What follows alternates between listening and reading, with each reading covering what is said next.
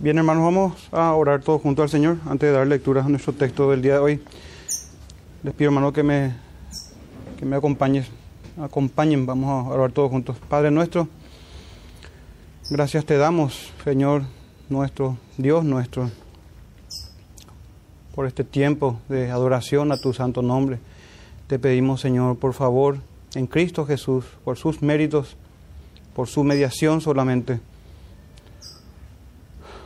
que nos que escuche, Señor, nuestras oraciones, nuestros cánticos, que seas propicio, Señor, a nosotros, a nuestras rogas, a nuestros, a nuestros ruegos, Señor. Queremos, Padre nuestro, que nos hables a través de tus profetas y santos apóstoles, a través de tu palabra, Señor. Que tu Espíritu Santo aplique a cada uno de nosotros tus palabras. Te lo pedimos por favor, Señor. Concédenos. Necesitamos, Señor, ser animados, exhortados, enseñados por ti, Padre nuestro. Enseñados por tu Santo Espíritu y por nuestro buen pastor. En el nombre de Él, en el nombre de Jesús, te lo pedimos, Señor. Amén. Muy bien, hermanos, les pido que abran sus Biblias en Primera de Juan. Vamos a dar continuidad a nuestra exposición de la primera carta de Juan, capítulo 3.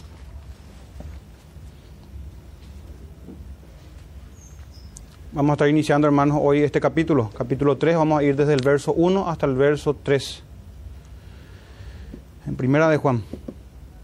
Dice así, hermanos, el, el texto para el día de hoy, versículo 1, Primera de Juan 3. Mirad cuál amor nos ha dado el Padre para que seamos llamados hijos de Dios.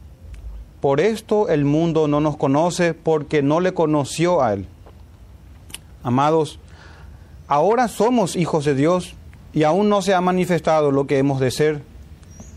Pero sabemos que cuando Él se manifieste, seremos semejantes a Él porque le veremos tal como Él es y todo aquel que tiene esta esperanza en Él se purifica a sí mismo, así como Él es puro. Amén.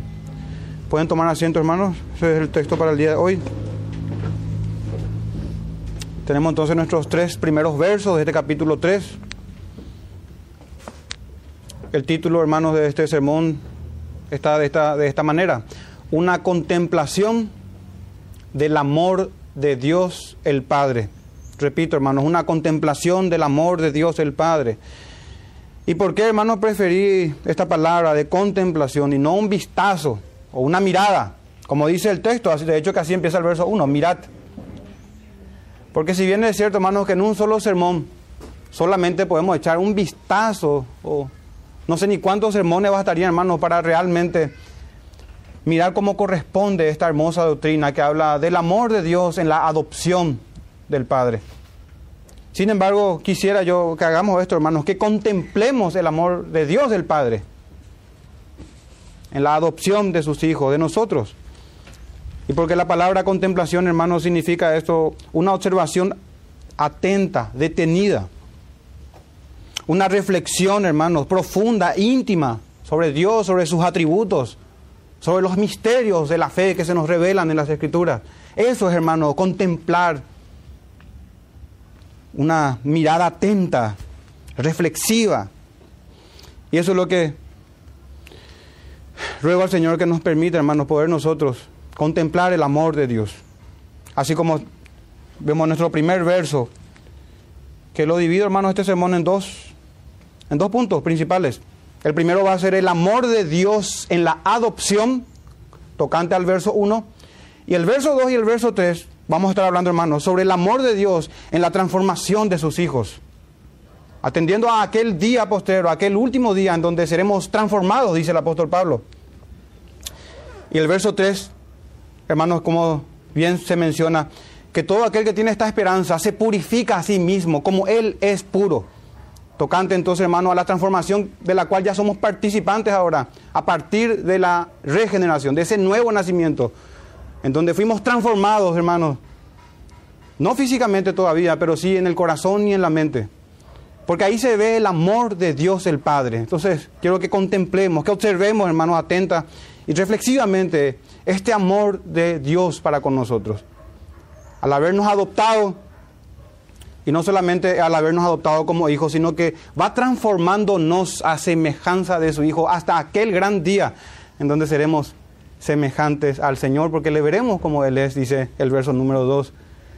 Avancemos, hermano, entonces, en nuestro primer punto, pero antes quiero recordar con ustedes, hermano, el contexto de esta carta. Ya son varios sermones que no hago mención de esto y creí oportuno, hermano, hacerlo hoy.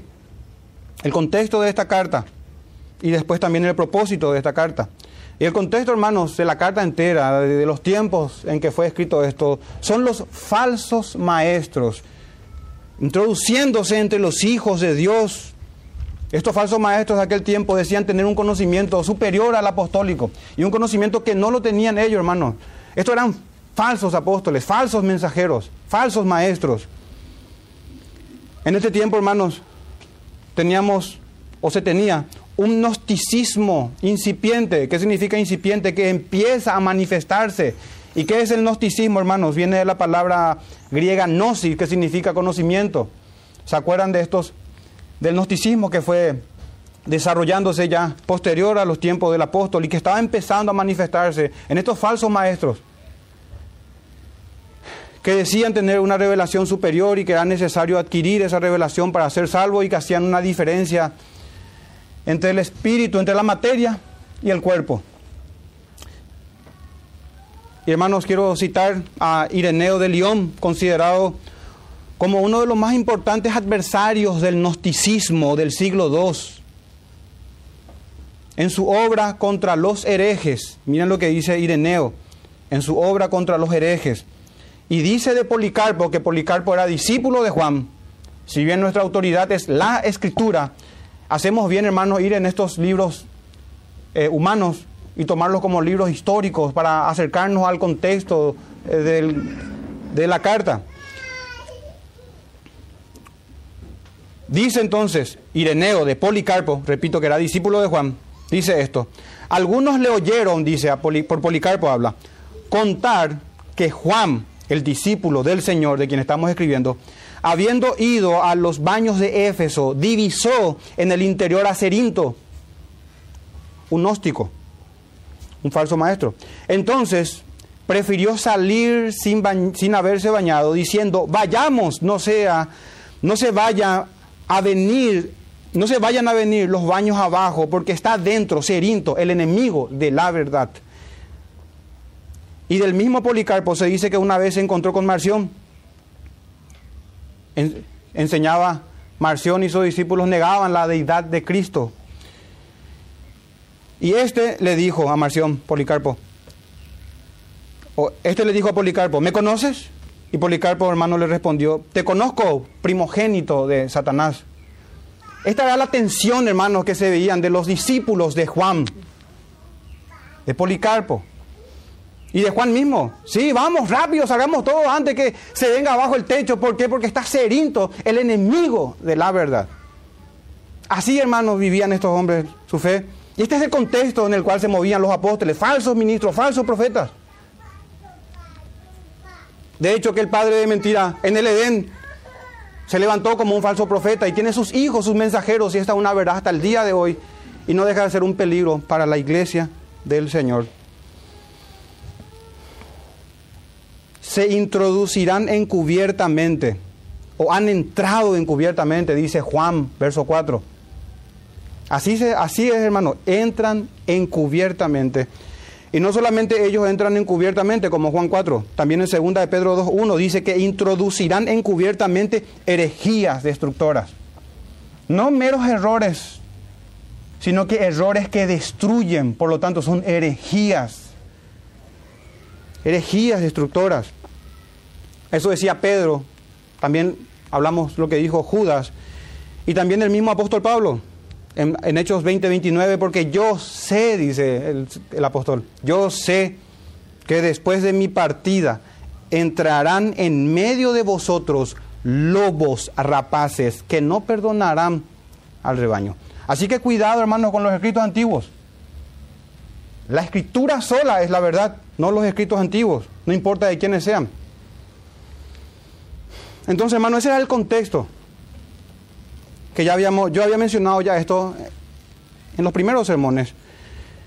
Pero es bueno repasar, hermano, también el propósito. El propósito principal es confirmar la fe de los hermanos, para que no sean arrastrados por estas doctrinas. La fe de los hermanos. Eso tenemos en 1 Juan 5, 23. Estas cosas os he escrito a vosotros para que creáis en el nombre del Hijo de Dios. Ah, perdón, estas cosas os he escrito a vosotros, que creéis, leo bien, que creéis en el nombre del Hijo de Dios, para que sepáis que tenéis vida eterna. Esa es así de, si podemos decir, de sencilla, hermanos. El Señor no nos dio unas doctrinas muy complicadas acerca de lo fundamental que es el Evangelio. La doctrina es clara, entendible a todos los hombres. Eh, con el intelecto, intelectualmente no hay problema, hermano, en abrazar esto. No es difícil las escrituras. En lo tocante al Evangelio y a la salvación. Y para eso escribió, dice en 1 Juan 5:13, para que sepáis que tenéis vida eterna, a pesar de lo que digan los falsos maestros. A pesar de lo que digan los falsos maestros. Si creen en el nombre del Hijo de Dios, tienen vida eterna. Sin embargo, y hay más textos como estos, hermanos, acerca del propósito. Sin embargo, quiero hacer una salvedad en cuanto al propósito, que si bien es cierto que es confirmar la fe de los hermanos, al mismo tiempo, hermanos, evita una presuntuosa y supersticiosa esperanza de salvación cuando se tiene una fe muerta. Porque resulta que cuando el apóstol, hermanos, confirma la fe de los cristianos, queda en evidencia una falsa fe. Por ejemplo, en Primera de Juan, que es lo que estamos hablando aquí, nuestra fe, hermanos, va a ser puesta a prueba a lo largo. Estamos en el capítulo 3, pero quedan muchos textos todavía por examinar, hermanos, y a lo largo de esta serie debería ocurrir esto, que nuestra fe sea puesta a prueba, eh, sea puesta en evidencia. No hay puntos intermedios para el apóstol ya anciano en aquel tiempo, el apóstol Juan.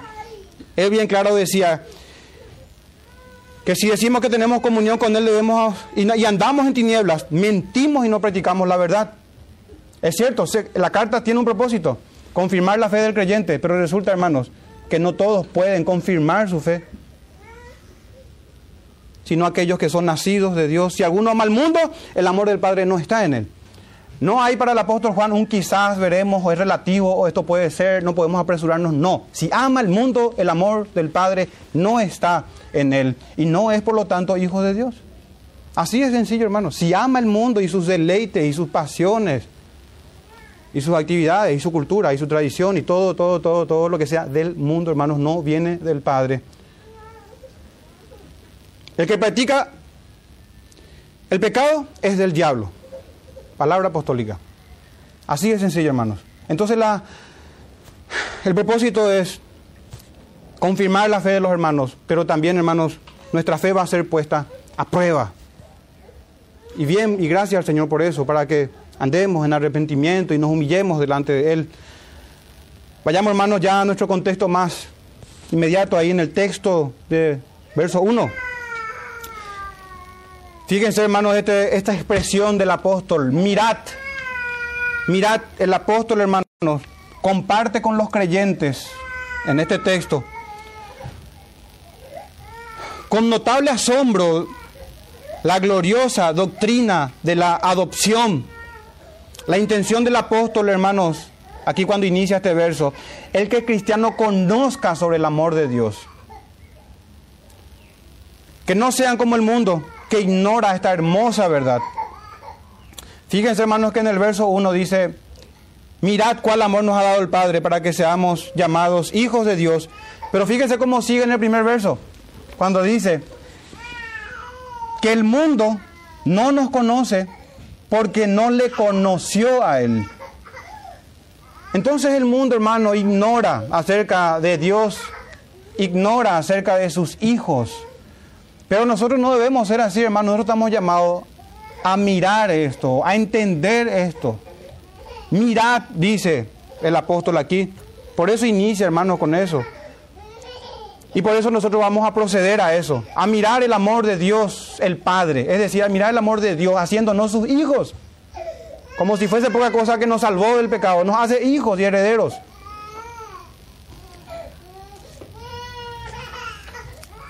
En Efesios 3:14, hermanos, dice el apóstol, por esta causa, vamos a ver cuál es la causa, doblo mis rodillas Miren cómo ora el apóstol Pablo, por esta causa doblo mis rodillas ante el Padre de nuestro Señor Jesucristo.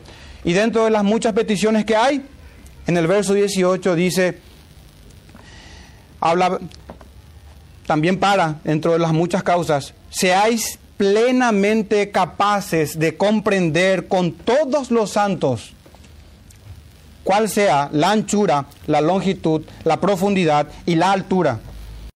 Conocer el amor de Cristo que excede todo conocimiento para que seáis llenos de toda la plenitud de Dios, hermanos. No solamente el amor del Hijo, sino el amor de nuestro trino Dios. Esta es una verdad hermosa de que Dios tanto amó al mundo, a los gentiles, a nosotros, y envió a su propio Hijo para que muera en la cruz por nuestros pecados. Si nos ha dado a su propio Hijo, hermanos, y no ha escatimado a su propio Hijo, ¿no nos dará todas las cosas con Él? Herederos con Cristo. Gracias a esta doctrina, hermanos, que es la adopción. La adopción. Y Dios quiera que seamos nosotros capaces también de comprender, hermanos, acerca del amor de Dios del amor del Hijo y del Espíritu Santo.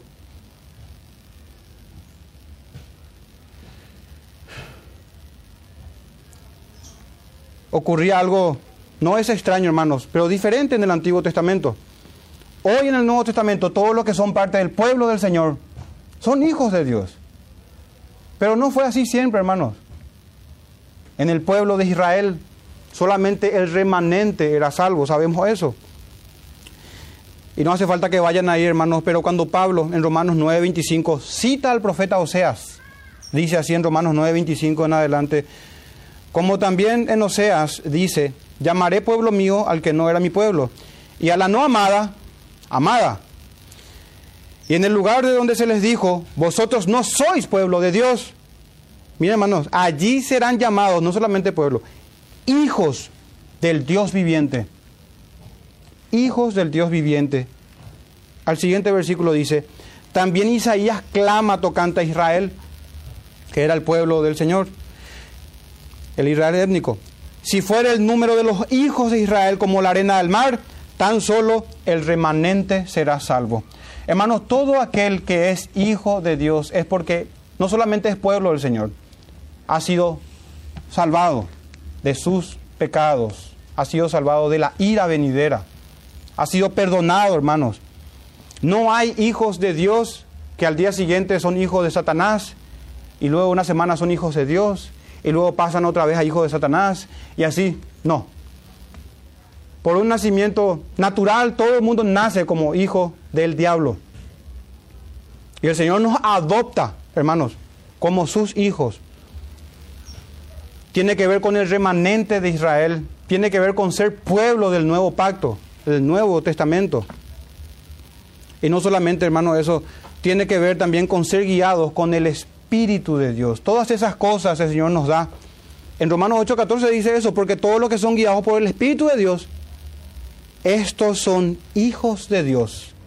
Fíjense, hermanos, ¿acaso vamos a tener un mal guía a nosotros o nos va a desviar a un camino extraño el Espíritu Santo? No, hermanos, el Espíritu Santo guía a los hijos del Señor y tenemos que tenerlo por seguro que si el Espíritu Santo guía, hermanos, lejos esté de nosotros pensar que se asemeja siquiera un poquito a los ciegos, guías de ciegos. No. Somos guiados por el Espíritu Santo. Y nos da un camino y se llama camino de santidad. Es por la guía y la enseñanza del Espíritu Santo y por el poder de Dios en él, en el Espíritu del Señor. Estas cosas están relacionadas, hermanos, con ser hijos del Señor, para que comprendamos el amor de Dios, para que contemplemos y meditemos en su gran amor para con nosotros. Y aquí viene una pregunta importante para, creo yo.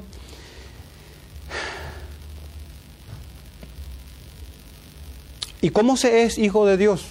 La pregunta. Me gusta siempre responder con algunos textos que para mí son irrefutables, si podemos decir. Efesios 1.5. En amor, otra vez, habiéndonos predestinados para ser adoptados hijos suyos por medio de Jesucristo, según el puro afecto de su voluntad. La única manera, hermanos, es estar en Cristo Jesús como único mediador entre Dios y los hombres. Debe ser el Cristo de las Sagradas Escrituras.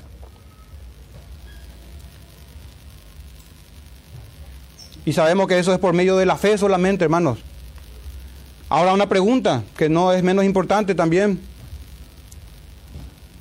¿Cuándo es que nosotros llegamos a ser hijos? Quiero que cada uno examine esa, esto que le estoy diciendo, esta pregunta, que, reflexione sobre esto. ¿Cuándo? ¿Cuándo será que uno es hijo? ¿Cuándo empieza uno a ser hijo?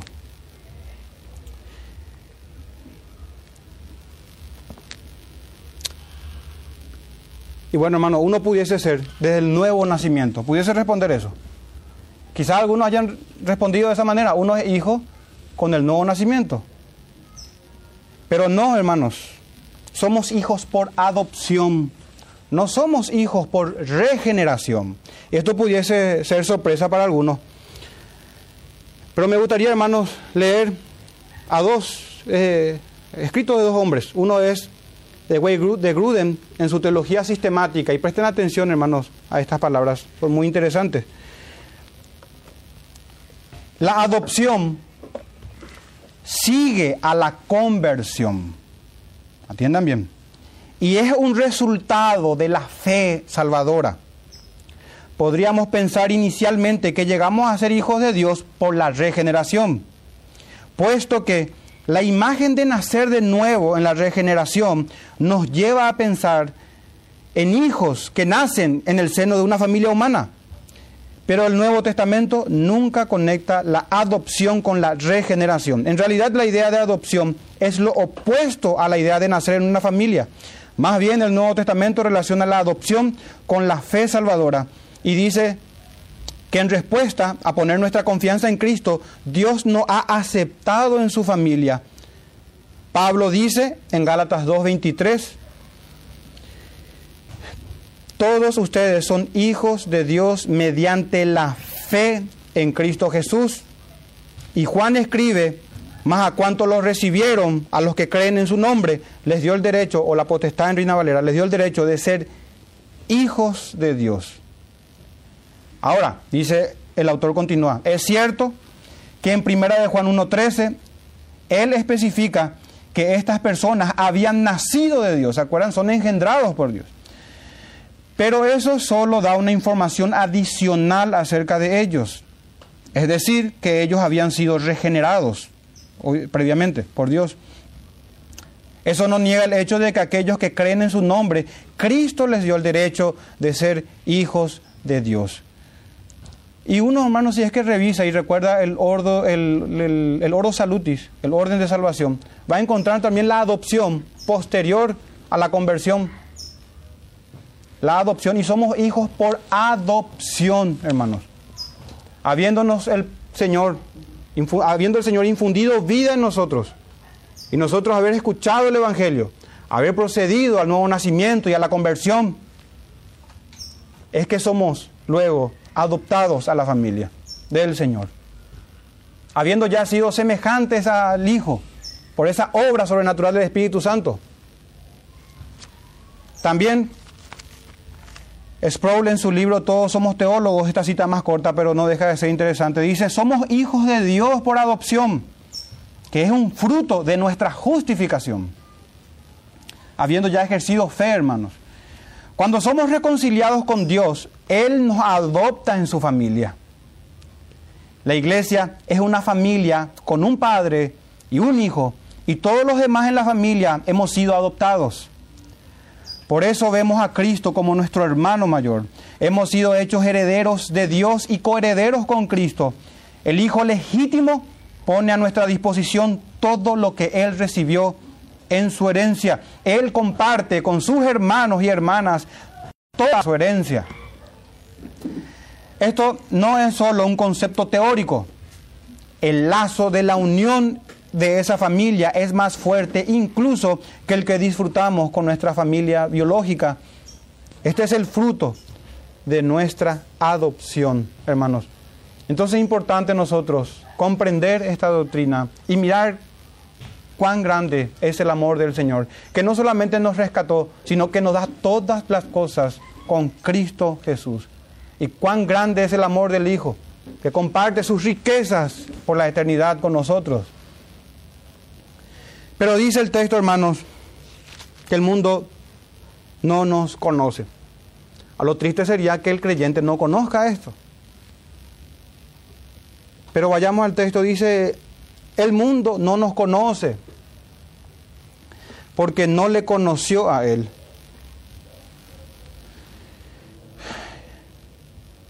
Hermano, ¿y qué es lo que el mundo cree en relación al amor de Dios y a su paternidad? Y la mayoría, hermanos, cree que todos somos hijos de Dios. Penosamente, esa no es la realidad. Esa no es la realidad. O algunos interpretan su condición de hijos en función de una vivencia.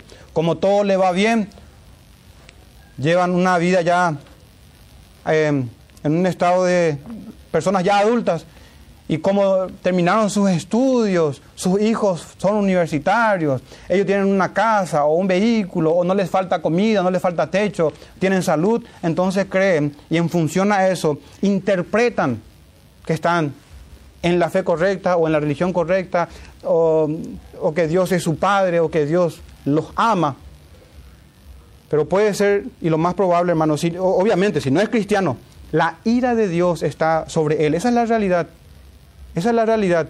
Que la ira de Dios está sobre él, si es que estamos hablando de una persona que no ha nacido de nuevo y por lo tanto que no ha sido adoptada a la familia del Señor. Entonces, dejemos de lado, hermanos, la imaginación de los hombres y vayamos a qué dice la Escritura sobre este tema y sobre el mundo que no conoce a Dios y no nos conoce a nosotros. ¿Y qué dice sobre ellos mejor, hermanos? Hoy a la mañana se leía un texto de Mateo 23, 15, hijo del infierno. Doblemente más hijo del infierno que vosotros, cuando los fariseos hacían un prosélito, cuando hacían sus campañas evangelísticas y traían a uno a la fe de ellos, a una fe muerta. Los fariseos ya eran hijos del infierno. Ahora no es que ellos tengan una categoría especial. Todo descendiente de Adán es un hijo del infierno, lastimosamente, hermanos. Es un hijo del infierno. Esta es la expresión que usa el Señor Jesucristo en Colosenses 3:6, hijos de desobediencia. En Efesios 2:3, hijos de ira. Y esto es por naturaleza.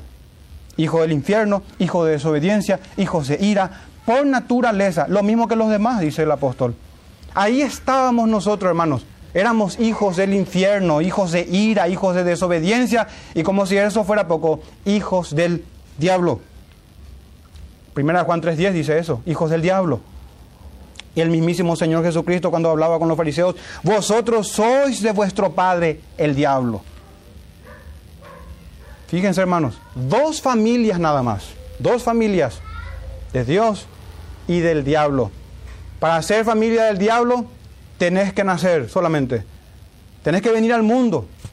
Para ser hijos de Dios hay que nacer de nuevo, no porque la, no porque la filiación sea por regeneración, sino que es necesario, hermano. El Señor te adopta cuando una vez que te salva, una vez que te regenera, que te da un nuevo corazón, una mente nueva, semejante a la de nuestro Señor Jesús. Porque esto de la adopción, hermanos, no es una mera afiliación, es que nos va a conformar a la imagen del Señor Jesús. En esto consiste la salvación. En esto consiste, hermanos, cuando llegue a su consumación al final de los tiempos, en aquel día, vamos a estar delante de Él y le veremos cara a cara y seremos como Él, dice el verso 2. Y hermanos, ¿cómo puede ser, verdad, que el mundo no conoce, dice el texto. Hermanos, es que nuestra vida está escondida en Cristo. Y cuando Cristo nuestra vida se manifieste, dice Pablo a los colosenses en Colosenses 3, verso 4, entonces vosotros también seréis manifestados con Él en gloria. Nadie nos ve ahora, estamos como así hablaba el apóstol Pablo, vasos de barro.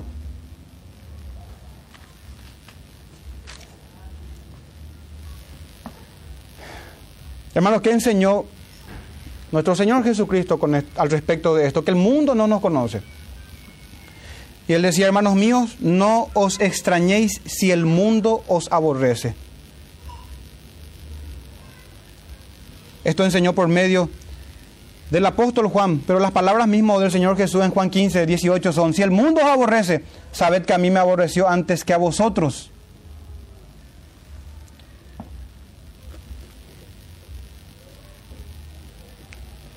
Y cuando enseñaba a los discípulos, le decían que ellos iban a ser expulsados de las sinagogas. Y que cualquiera que les mate a ellos, pensarán ellos que están prestando un servicio a Dios. Pero esto ocurre, dice el Señor en Juan 16.3, harán esto porque no conocen al Padre ni a mí. No conocen al Padre, no conocen a su Hijo y menos, hermano, van a conocer a los hermanos del Señor, a los hijos adoptados, a nosotros, a los creyentes. Esto no nos tiene que extrañar, hermanos. Entonces así terminamos nuestro primer verso, que es prácticamente el más extenso, que habla del punto central aquí de ser hijos de Dios y del, de mirar o contemplar, hermanos, el amor de Dios. Pero el amor de Dios, hermanos, no termina ahí en la adopción. Porque la adopción, hermanos, nos va a llevar no solamente a que seamos hijos, sino que seamos semejantes a su unigénito. Así está en el verso 2. Y nuestro segundo punto habla de eso, hermanos, una amorosa transformación. Una de las cosas que me sorprendió al estudiar este texto, hermano, es, nosotros ya nos estamos acercando al libro de Apocalipsis, al final del primer siglo. El apóstol Juan ya siendo anciano. Pero miren lo que dice, el primer libro de las Escrituras o el libro más antiguo, Job, el libro de Job. Y estas son las palabras de Job en 19, 25 al 27. Yo sé que mi redentor vive y al fin se levantará sobre el polvo. Y después de deshecha esta mi piel, dice él, en mi carne he de ver a Dios, al cual veré por mí mismo, y mis ojos lo verán y no otro, aunque mi corazón desfallece dentro de mí. Fíjense, hermanos, esta esperanza cristiana. El primer libro, el libro más antiguo, no el primer libro en el orden del canon. Impresionante revelación que ya nos da el Señor por medio de Job. Y no solamente Job, también David, para que veamos, hermanos, la común fe que hay en las Escrituras la común fe de los hijos de Dios. En Salmo 17, 15 David decía, en cuanto a mí, veré tu rostro en justicia, estaré satisfecho cuando despierte a tu semejanza. Porque estos son hijos de Dios, hermanos. Como les dije hace rato, no solamente son pueblo de Dios, son hijos de Dios. Son hijos de Dios.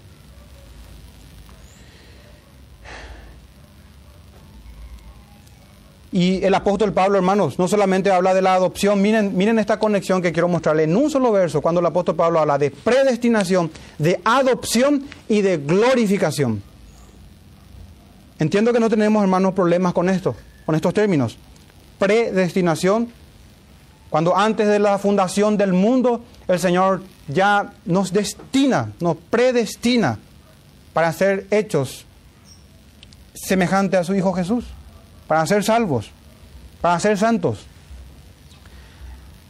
Entonces ahí tenemos la glorificación. Y en el medio tenemos, hermanos, la adopción. En, en Romanos 8:29, porque a los que antes conoció también los predestinó para que fuesen hechos conforme a la imagen de su Hijo, para que Él sea el primogénito entre muchos hermanos. Y esto de ser imagen, hermanos, esta, buena obra que el Señor la completará será en el día de la resurrección de los muertos, cuando Cristo vuelva. Cuando Cristo vuelva. Así habla, hermano, nuestro verso número 2. Amados, ahora somos hijos de Dios. Porque en el verso 1 dice que somos llamados. Pero hermano, es que solamente seamos llamados. Es que es real eso. Ahora somos hijos de Dios. Por más de que no podamos ver todavía esa realidad con los ojos pero sí con los ojos de la fe. Ahora somos hijos de Dios, dice el verso 2. y aún no se ha manifestado nada más, hermanos, lo que hemos de ser. Pero así como hablaba Job, así como hablaba David, pero sabemos que cuando Él se manifieste, y esto es en los cielos, seremos semejantes a Él, porque le veremos tal como Él es. ¿Y por qué, hermanos, hablamos de una amorosa transformación? ¿Por qué hablamos de una amorosa transformación? Porque este es el lenguaje que usa las escrituras. Las escrituras. En Primera de Corintios 15, 51 en adelante dice, He aquí yo os digo un misterio. No todos dormiremos, no todos vamos a morir. Hay una generación que va a estar cuando el Señor venga. Todavía van a estar vivos, no van a dormir en el Señor. No todos dormiremos. Pero todos seremos transformados. Esta palabra, hermanos, transformados. En un momento, en un abrir y cerrar de ojos, a la final trompeta, porque se tocará la trompeta, y los muertos serán resucitados. Y esta transformación, miren, serán resucitados incorruptibles. Y nosotros seremos transformados, dice, porque es necesario que esto corruptible se vista de incorrupción. A esto se refiere, hermanos, con la transformación. Y esto mortal se vista de inmortalidad. A nosotros, hermanos, seres humanos tan débiles ahora, llenos de achaques, de enfermedades, de dolencias, de dolencias, vamos a despertar incorruptibles, inmortales. No para, no para que el nombre se enorgullezca en esto, sino porque para que nos gloriemos en el Señor porque seremos igual al Señor Jesús en estos aspectos. Y esta es la esperanza, hermanos, porque esperamos al Salvador, a nuestro Señor Jesucristo, desde los cielos, el cual dice el apóstol en Filipenses 2, 21, el cual transformará. Ven esta palabra, hermanos, no solamente esto de transformar está en Corintios, también en Filipenses 3.21, el cual transformará el cuerpo de la humillación nuestra para que sea semejante al cuerpo de la gloria suya, por el cual, perdón, por el poder del cual puede también sujetar a sí mismo todas las cosas. A esto se refiere, hermanos. Sin embargo, tenemos que tener cuidado aquí. No significa que vamos a ser omniscientes, omnipresentes, omnipotentes. No, hermanos. Y tomo unas enseñanzas de una Biblia, de un comentario bíblico, de un comentario, dice la Biblia de estudio teológico, dice, los cristianos seremos, dice, y cita, moralmente sin pecado. A esto se refiere cuando vamos a ser semejantes a Cristo, o que participaremos de la naturaleza divina. A esto se refiere moralmente sin pecado, intelectualmente sin engaño, físicamente sin debilidades ni imperfecciones, Espiritualmente estaremos continuamente llenos del Espíritu Santo. A esto se refiere, hermanos, el verso número 2, que hemos de manifestarnos cuando el Señor se manifieste. Verso número 3. La transformación, hermanos, o esta amorosa transformación, no solamente es futura, es presente, hermanos, en el verso número 3. Dice el verso número 3, y todo aquel que tiene esta esperanza en Él, se purifica a sí mismo así como Él es puro. Y el mismo autor de los Hebreos hablaba de que sin santidad nadie verá al Señor. Es arrogancia pensar, hermanos, que seremos como Cristo. Si aquí no estamos procurando, hermanos, asemejarnos a nuestro Señor, Seguid, dice el autor de los Hebreos en Hebreos 12, 14, seguid la paz con todos y la santidad, dice, sin la cual nadie verá al Señor.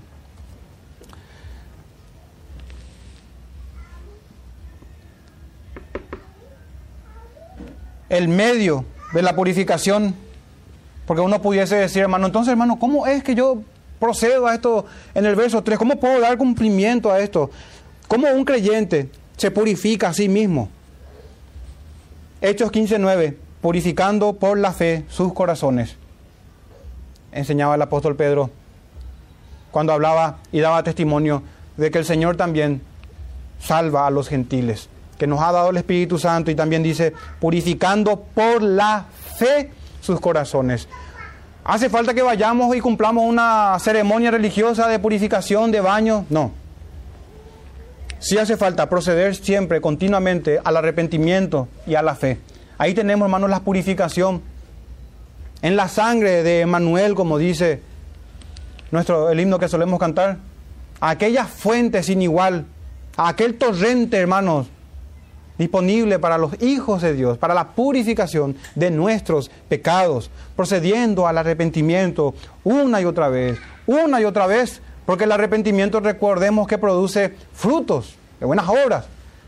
Se abandona, vamos abandonando cada vez más en este corto tiempo que nos quedan nuestros pecados, al punto de asemejarnos cada vez más, hermanos, a nuestro Señor, porque nuestra esperanza es esta, encontrarnos con Él y ser semejantes a Él. Y dice el texto que todo aquel que tiene esta esperanza se purifica a sí mismo. Entonces el medio, hermanos, de la purificación es la fe. Pero no una fe muerta, no una fe muerta.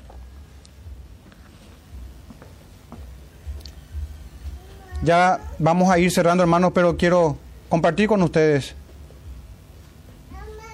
Segunda de Corintios 7.1, miren cómo dice. Así que dice el apóstol Pablo en Segunda de Corintios 7.1, amados, puesto que tenemos tales promesas, limpiémonos de toda contaminación de carne y de espíritu. Así que para nada, hermanos, esto es legalismo. Limpiémonos, dice el texto, de toda contaminación, no de algunas, de toda contaminación de carne y espíritu, perfeccionando, la santidad en el temor de Dios. Miren, hermano, el estándar para el creyente. Perfeccionando la santidad, dice hermanos, en el temor de Dios, limpiándonos de contaminación. Muy bien, ese es el texto de 2 de Corintios 7.1. Pero me gustaría, hermanos, que veamos antes de ir cerrando ya nuestro sermón de hoy. Si bien este es 2 de Corintios 7.1, quiero que miremos el contexto de 2 de Corintios 7.1. Desde el verso 14 dice, y un texto conocido, hermanos, pero que muchas veces no, no consideramos o pensamos que no tiene nada que ver con la adopción y el amor de Dios. Porque una adopción, hermanos, trae esta doctrina de la adopción, trae o viene de la mano con ella, hermanos, una doctrina de la santificación. Porque si somos hijos de Dios, no podemos tener amistad con el mundo. Pero miren, hermanos, esto, el contexto de, del texto que leímos recién, 2 de Corintios 6, 14 al 18. No os unáis en yugo desigual con los incrédulos. Porque qué compañerismo tiene la justicia con la injusticia y qué comunión la luz con las tinieblas y qué concordancia Cristo con Belial y qué parte el creyente con el incrédulo y qué acuerdo hay entre el templo de Dios y los ídolos.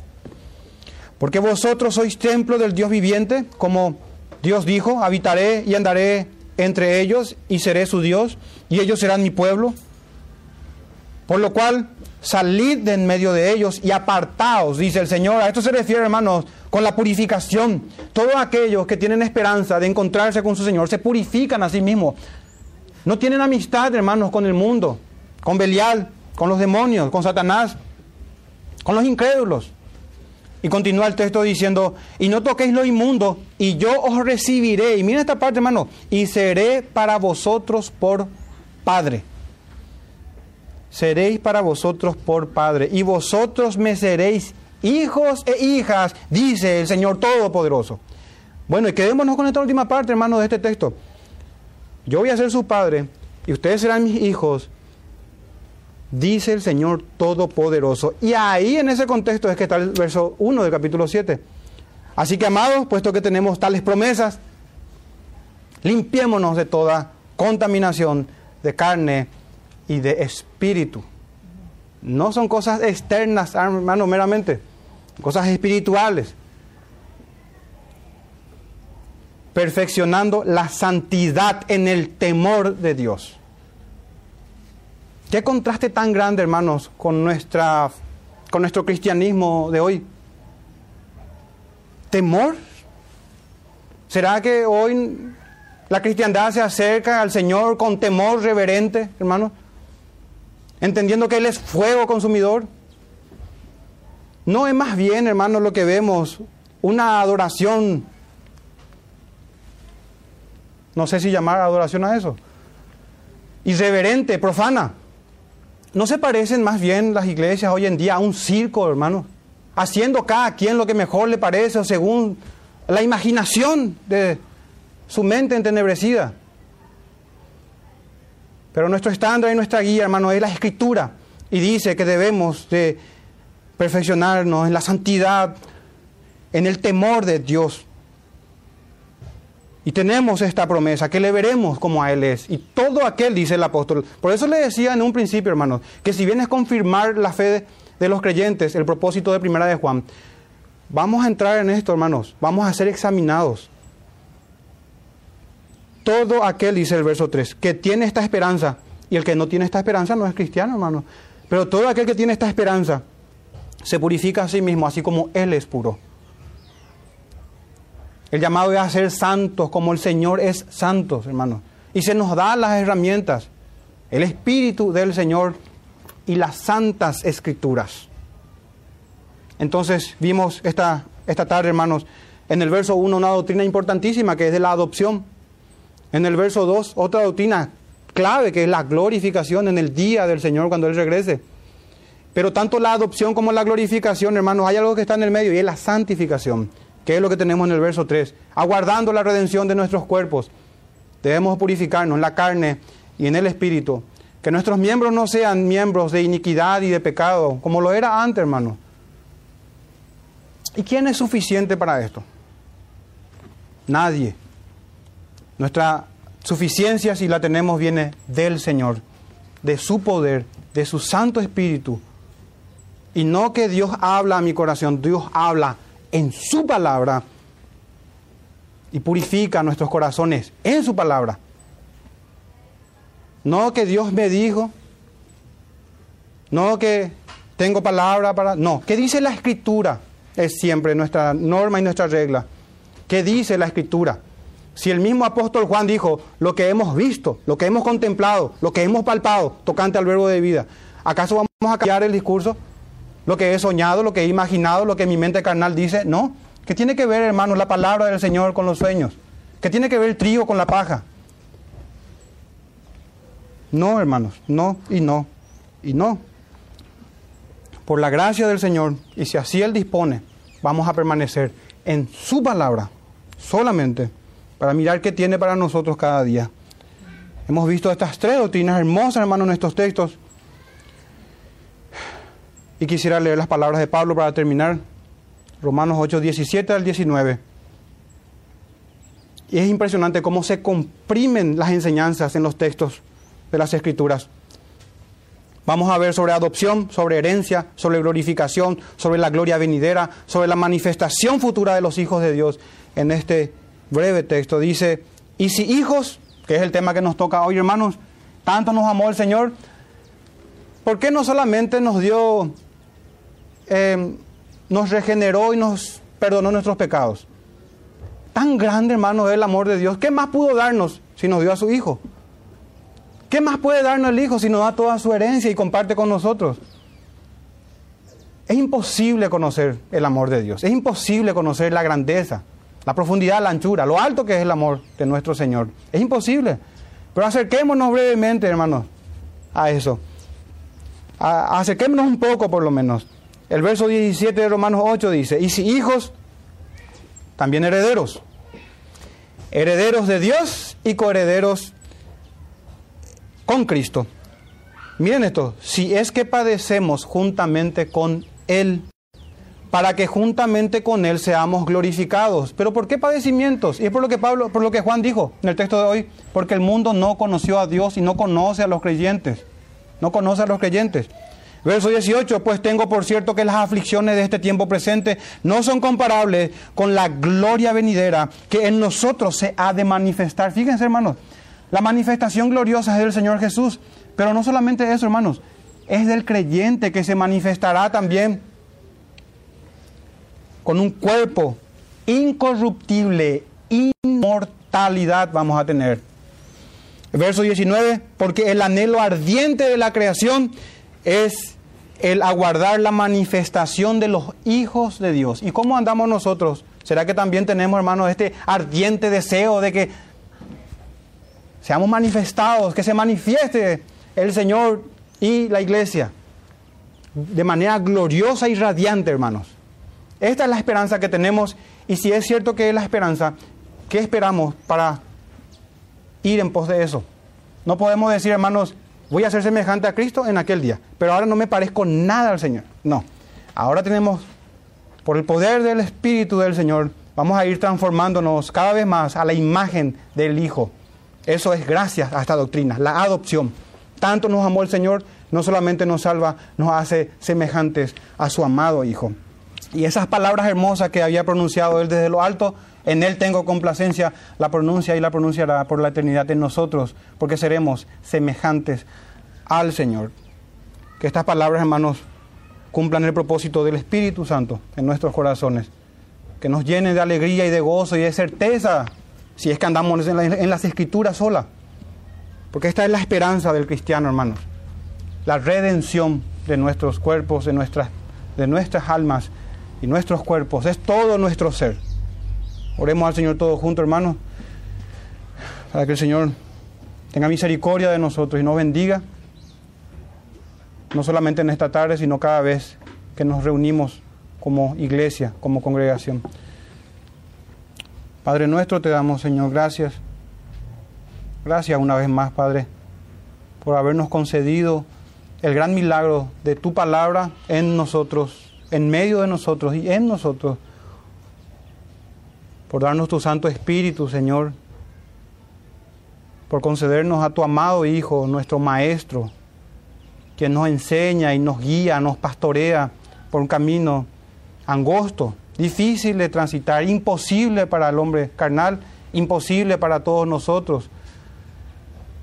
Pero gracias Señor por darnos un corazón, una mente, por escribir tu ley en nuestros corazones para que andemos en tus estatutos y no nos apartemos nunca jamás, Señor. Te damos gracias por haber hecho de nosotros hijos tuyos, coherederos con Cristo. Gracias, Padre. Y te damos gracias, te damos gracias, Señor, y te pedimos todas las cosas por medio de Jesús, nuestro Señor y nuestro Salvador. Amén.